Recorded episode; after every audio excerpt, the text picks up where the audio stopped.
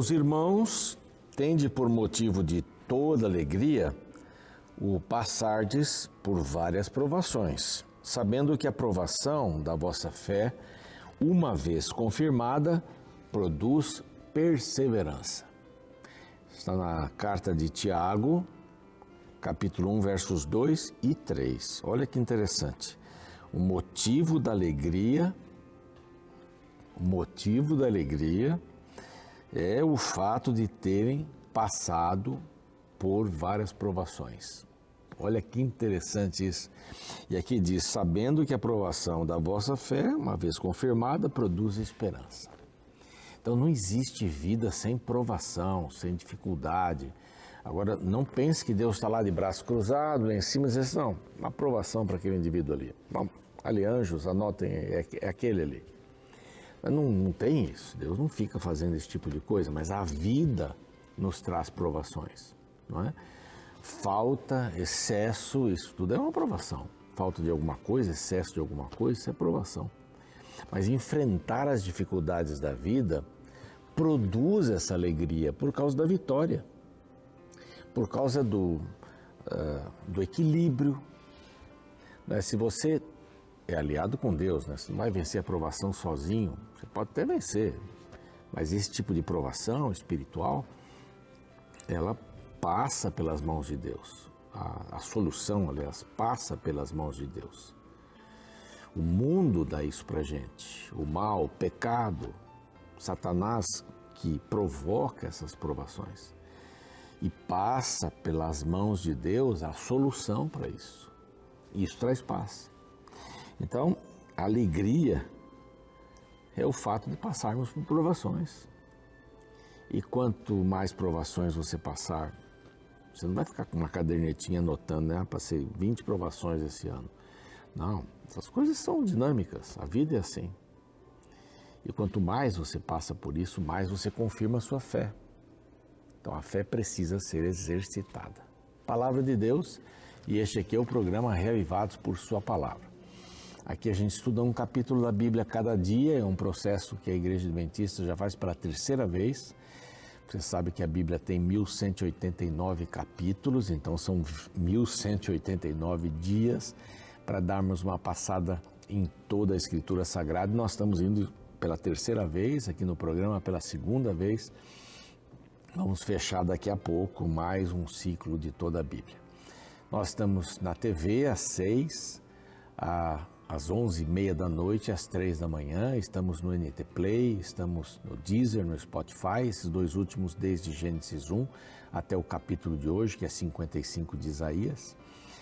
E estamos no YouTube já, agradecendo a Deus e a todos vocês por completarmos mais de meio milhão de pessoas inscritas no canal. A gente quer chegar a um, 10, 20, 30, 100. Quanto mais pessoas, mais pessoas vão se interessando pela palavra de Deus, não é? É assim que funcionam essas, essas mídias sociais, né? E eu tenho certeza que Deus tem abençoado sua vida ao estudar a palavra todos os dias.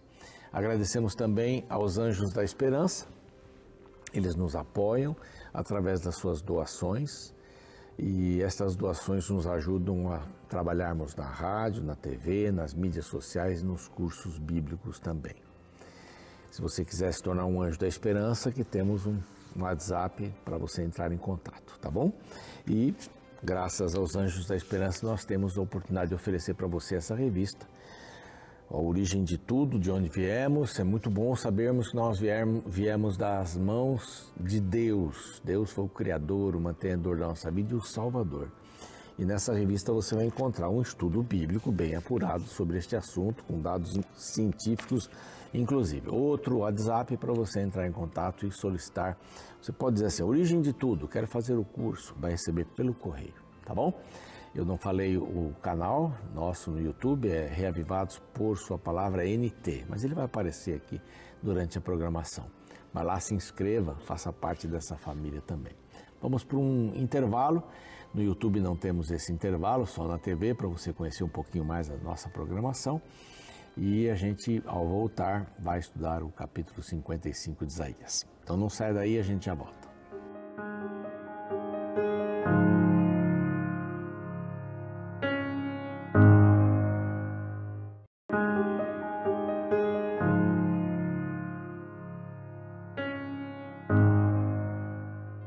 Muito bem, estamos de volta. Este é o programa Reavivados por Sua Palavra. Vamos estudar agora o capítulo 55 de Isaías. Estamos aqui num, num bloco maior, não é? Que vai do 54 ao 59. E o título que demos aqui, Promessas e Punições. Depois de falarmos sobre este lindo capítulo 53, né? O Messias ali, o servo sofredor, o servo né? humilhado, a expiação, vindicação, ele foi exaltado. Então a gente entra no 54, que fala sobre a reconciliação com Deus, né? a restauração de Israel, promessas lindas, maravilhosas. Bem, estar aqui dentro dessa parte das promessas. Daqui a pouquinho vão vir as punições. Mas, é, um, como segundo bloco desses 54 a 59, a gente encontra o 55, que vai falar sobre um convite aos gentios.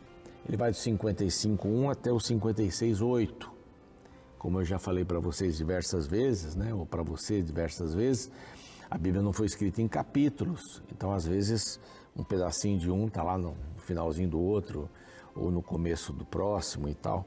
Mas isso não, não importa, não tira a beleza desse livro sagrado, né? Aqui a gente passa um capítulo, então a gente tem que ficar mais ou menos aí dentro do, do esquema. Mas aqui fala sobre o convite aos gentios e vai até o 56, 8, é, é mais da metade do, do, capítulo 56, então só sobra do 9 ao 12 aqui, sobra apenas, né? só sobra é meio feio falar, né? Mas sobra apenas do 9 até o 16 que vai entrar no próximo, no capítulo 57. Está vendo que essa não é confusão, a gente só vai se ajeitando aqui. Mas uh, dentro dessa linha convite aos gentios, a gente vai ver a graça de Deus sendo oferecida a todos os povos. Então, não é somente a salvação, não é somente para o judeu, ela vem do judeu. É? Neste caso aqui, também veio do judeu para nós, é? veio do povo judeu. Jesus era judeu. Então, a salvação chega através dos judeus para todos nós. E hoje nós não somos mais gentios, nós somos judeus ou somos espiritualmente eh, parte do corpo de Cristo, o Israel espiritual. Na realidade, essa é a expressão que a gente mais, mais usa por aqui. Mas aqui fala muito sobre a graça, a graça. E talvez o verso mais, mais importante aqui, que inclui a todos, seja o verso 5, diz assim: Eis que chamarás a uma nação que não conheces, e uma nação que nunca te conheceu correrá para junto de ti por amor do Senhor teu Deus e do Santo de Israel, porque este te glorificou.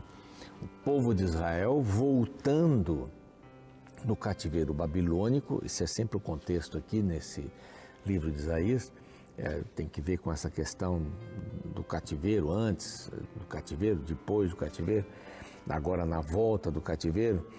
Então, qual era o plano de Deus? Que a nação voltasse para o lugar, reconstruísse o templo, os muros, a cidade e fosse uma luz para o mundo inteiro luz para todos os povos. Aqui atrás nós já vimos é, que o servo, né, capítulo 49, o servo aos gentios, ele seria luz para os gentios, diz aqui no verso 49, aliás, 49, verso 6, diz que seria luz para os gentios, para os remanescentes também. Então, você começa a perceber que a intenção de Deus, que sempre foi ser uma luz para os gentios, aqui intensifica um pouco mais. Porque, inclusive, a ideia de que outras nações viriam, isso completa bem o plano de Deus. E o livro de Isaías vai nesse paralelo, o local e o que, o que seria também, se o povo não cumprisse a vontade de Deus. Infelizmente, o povo não cumpre a vontade de Deus. E aí, é, o Messias poderia até, segundo alguns, ter voltado naquela época, a nação poderia iluminar todo o mundo voltando da Babilônia. Então, a coisa ruim entre aspas, que aconteceu na Babilônia seria revertida para uma coisa boa, que é a expansão do reino de Deus para todas as partes do mundo. Já com Salomão, já com Ezequias, Outros queriam saber como é que funcionava esse reino. Que Deus é esse, desse reino. E, e muitos até acabaram crendo nesse Deus. Aqui começa assim, é um convite. Vinde, é, depois o convite é buscai, ainda dentro do capítulo 55. Entrando no capítulo 56 é adorai, não é? que termina esse, este pequeno bloco do convite aos gentios. Então, vinde a todos vós, os que têm de sede, não tem uma música que fala sobre isso? Tem de sede, vinde às águas, e vós, os que não têm dinheiro, vinde, comprai e comei. Sim, vinde e comprai sem dinheiro e sem preço vinho e leite, as comidas básicas naquela época. Então, às vezes alguns ficam aqui meio incomodados, como comprar sem dinheiro? Né? Pode vir sem dinheiro e comprar, porque esse aqui é o, o artigo, né? entre aspas, né? não é o artigo, mas o bem, bem é a melhor palavra. O bem é a graça de Deus. Ninguém compra a graça de Deus com dinheiro. Não há nada que você possa fazer na sua vida para ganhar a graça pelo que você fez. A graça é de graça. A graça é de graça. Tem uma expressão que eu fico meio assim, mas é, ela é bonita em português. Muito obrigado, né? Muito obrigado. Alguém fez alguma coisa, você, olha, eu estou muito obrigado a você. Parece que é essa, é essa a ideia. Alguns explicam que não é essa a ideia, mas na minha cabeça é essa a ideia. Eu estou obrigado a você. Obrigado ou muito obrigado. Quer dizer, se você precisar de mim, eu vou retribuir o favor que você me fez. No espanhol, a expressão usada para isso é graças. É? Graças. Quer dizer, você me deu de graça, tá bom, eu aceito. Pelo menos é isso que dá a entender, né? Eu aceito, é de graça, tá bom, eu aceito. Quer dizer, eu não vou precisar fazer nada para retribuir você porque é de graça. E aqui a palavra de Deus diz assim: não se compra a graça. Não importa o que você venha fazer, você não receberá a graça pelo que você fez. A graça é o dom de Deus, imerecido. Eu já falei isso em, em, outros capítulos aqui. Deus tem duas mãos, a mão da misericórdia e a mão da graça. Na mão, com a mão da misericórdia, Deus tira o que eu mereço. Mas são as suas misericórdias a razão de não sermos destruídos né? diz a, a palavra, Lamentações. A graça é a mão de Deus que dá o que eu não mereço. Dá o que eu não mereço. Misericórdia tira o que eu mereço. A graça dá o que eu não mereço. O que, que eu não mereço? Não mereço vida, não mereço perdão, não mereço nada disso, salvação. Mas a mão da graça me dá. Então aqui é um convite para que os gentios venham e que os judeus também, e todo mundo venha para receber de graça isso. E aqui vem uma expressão: por que gastais o dinheiro naquilo que não é pão e o vosso suor, verso 2, né? Que não, eh, naquilo que não satisfaz? Ouvi-me atentamente, comei o que é bom e vos deleitareis com finos manjares. Basta você inclinar os ouvidos no verso 3. Vinde a mim, ouvi e a vossa alma viverá, o vosso ser, a sua pessoa, não é que o homem tem uma alma dentro, né? A vossa alma, nefesh, o completo, viverá. Então, aqui a graça é muito importante. Gente, não fique gastando aí, achando que vocês estão tendo benefícios na Babilônia. Venham comprar de graça aqui. A graça, sem dinheiro. Não, é? não tem o que você receba nesta vida que seja maior do que a graça de Deus. Então não fica gastando no que não é pão. Aqui tem dois sentidos, três, quantos você quiser. Hoje, não gaste naquilo que não é pão. Não gaste naquilo que vai alimentar a sua vida. Quanta coisa supérflua a gente tem. Quanta coisa supérflua. Quantas coisas a gente carrega, né? Eu mudei recentemente. E quantas coisas a gente carrega por 20, 30 anos. Um dia eu vou usar e não usa.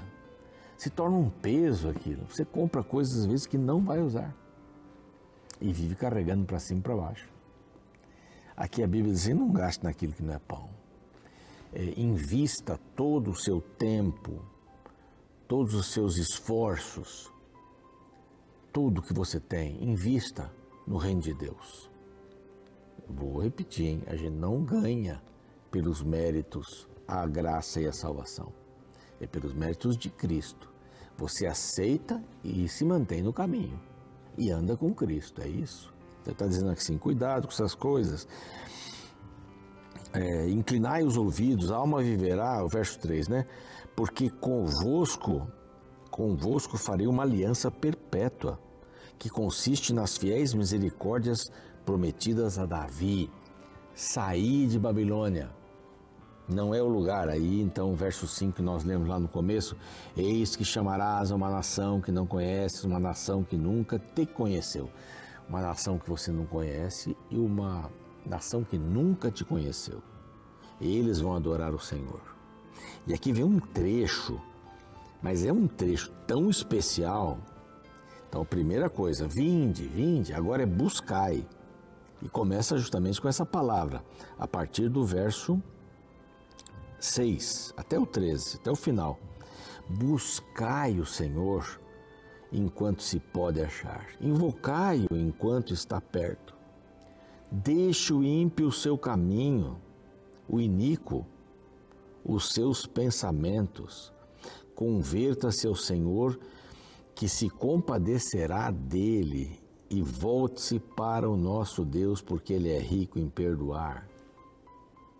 É, eu tive a honra de substituir, depois de dois oradores, o pastor Rabelo, ele estava vivo ainda, que é o, fundador da Voz da Profecia aqui no Brasil, que trouxe é, e gravou, um, foi um pioneiro fantástico. Ele tem um museu aqui, tem muita coisa dele e tal, mas ele gostava de usar essa expressão de porque Deus é rico em perdoar. Então ele tinha um sotaque até meio assim, ele é gaúcho, mas perdoar, Deus é rico em perdoar. Ele falava muito isso.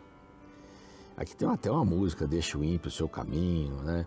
E tal, mas é, é, o, é o convite de Deus. Busca o Senhor, buscai o Senhor enquanto se pode achar. E, e para quem ele está falando isso aqui? Para uma nação que não, não era conhecida e não conhecia a Deus. É isso, o convite é para todos. É para o povo de Israel que estava lá o povo de Judá que estava lá na Babilônia, para as pessoas que nem sabiam, porque os meus pensamentos não são os vossos pensamentos, do verso 8, nem os vossos caminhos são os meus caminhos. É, se você fizer isso aqui, não é? a diferença é muito grande. Eu não saberia quantificar isso, a gente nem passa perto dos pensamentos de Deus, dos caminhos de Deus, eles assim são mais altos. Porque assim como desce a chuva e a neve dos céus e para lá não retornam antes de molhar a terra, de criar toda essa possibilidade para que as plantas uh, cresçam, né, brotem, a semente fecunde, etc. Né? Assim será a palavra de Deus. A palavra de Deus, uma vez lançada, ela nunca vai voltar vazia. É como a chuva que cai, primeiro molha a terra, depois ela sobe, ela volta. Assim a palavra de Deus que sai da minha boca não voltará vazia, então os gentios vão poder ouvi-la. Os gentios vão poder é, abrir o coração e me aceitar como Deus deles. Hoje é assim. Nós fomos chamados, nós todos fomos chamados pelo Senhor. Há um lugar para todos no reino de Deus, para qualquer um. Então aqui diz, né, que quando a gente aceita isso, né, a palavra não voltará vazia, mas fará o que me apraz, diz o Senhor. Aí diz assim: saireis com alegria, em paz, sereis guiados, guiados pela palavra. Os montes e outeiros vão ser aplainados, não é? Em lugar do espinheiro crescerá o cipreste. Quer dizer, Deus é, tinha assim um, um desejo muito grande para o povo de Israel, tinha um plano para o povo de Israel, mas era condicional, se o povo fosse obediente. Deus também tem uma salvação para todos nós. Todos nós podemos entrar no reino de Deus. Claro, mas é condicional. Se eu aceito. Não é uma salvação universal. Ah, todo mundo no final Deus vai dizer: "Ah, a minha graça para todo mundo, vai". Não, para aqueles que quiseram. Aqueles que desejaram andar com o Senhor e viver com ele. Paulo disse: Já estou crucificado com Cristo e vivo não mais eu, mas ele vive em mim. É isso. Para esses Topa fazermos essa viagem? Então vamos orar. Obrigado, Pai, pela tua palavra, pela promessa de que todos nós temos um lugar, de que essa salvação oferecida de graça bate a porta do nosso coração agora. Se alguém que está afastado de ti, se alguém que não teve oportunidade de decidir a vida ainda ao teu lado, faça isso agora. Coloque a mão no seu coração e decida, Pai, eu entrego, entrego ao Senhor, eu quero viver debaixo dessa graça e te agradeço por isso. Em nome de Jesus, amém. Bom, o programa segue, eu fico por aqui. Amanhã o Salmo, Salmo não, Isaías, eu falei que ia falar Salmo, né? 56 Isaías amanhã. Um abraço.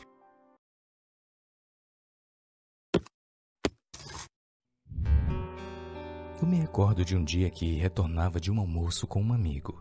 Enquanto conversávamos, eu afirmei que a comida estava deliciosa. Ele então me olhando falou com um ar de alegria. E quando é de graça, é mais gostoso ainda. Eu sorri, mas fiquei pensando no que havia acabado de ouvir. A comida havia sido de graça para nós, mas alguém havia pago por ela. Pela qualidade, eu tinha certeza que o preço do alimento não havia sido barato. Então aquele almoço foi de graça, mas custou caro. Da mesma forma, a salvação apresentada na Bíblia é oferecida de graça. Porém, não devemos achar que só porque é de graça, ela é barata. Na verdade, ela custou muito caro. Esta verdade pode ser vista no capítulo 55 do livro de Isaías.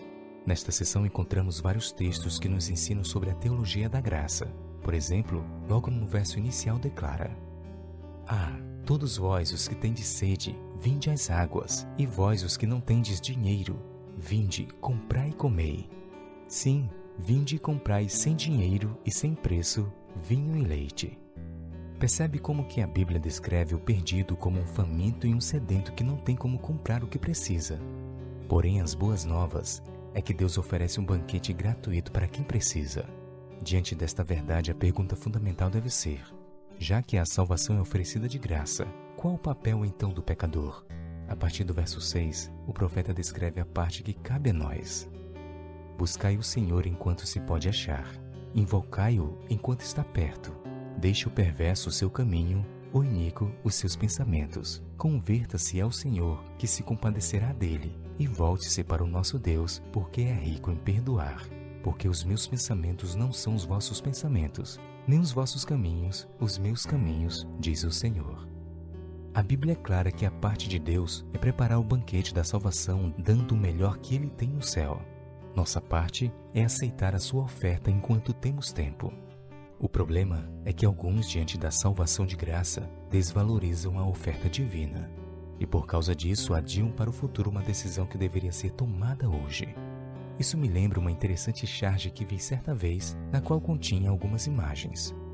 A primeira cena, com um rapaz feliz curtindo a vida, dizia: Jovem demais para pensar em Deus. A segunda cena, descrevendo um homem atarefado pelas demandas do trabalho e estressado pelas várias atividades que precisava realizar, dizia: Ocupado demais para pensar em Deus. Por fim, a última cena, descrevendo um velório de um senhor deitado em um caixão, com várias pessoas ao redor o observando, trazia o seguinte dizer: Tarde demais para pensar em Deus. Reflita nestas cenas.